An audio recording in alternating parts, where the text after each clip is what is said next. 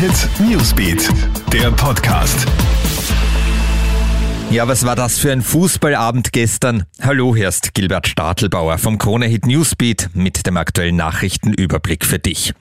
Ja, ein historischer Erfolg. Zum ersten Mal überhaupt steht Österreichs Nationalmannschaft im Achtelfinale einer Fußball-EM.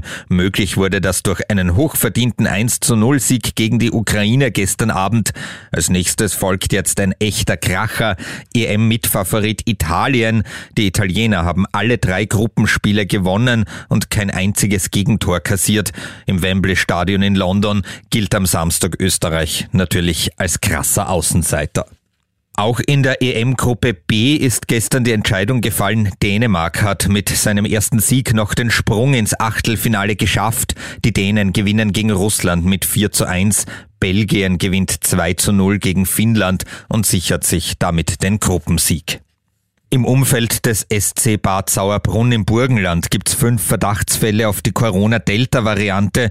Diese breitet sich derzeit ja in Europa stark aus und hat in einigen Ländern bzw. Regionen wieder zu einem Anstieg der Fallzahlen geführt.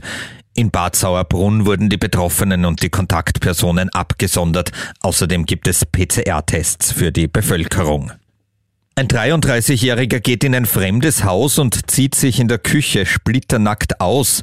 Dieser Fall ist in der Oberpfalz in Deutschland passiert. Als die Hausbewohner den Mann entdecken, zieht er sich wieder an und verschwindet. Kurz danach stellt ihn die Polizei. Der Mann hat in der Nachbarschaft gefeiert und offenbar völlig betrunken die Orientierung verloren. Das war der aktuelle Newsbeat Podcast. Dir einen schönen Start in den Dienstag. Krone Hit Newsbeat, der Podcast.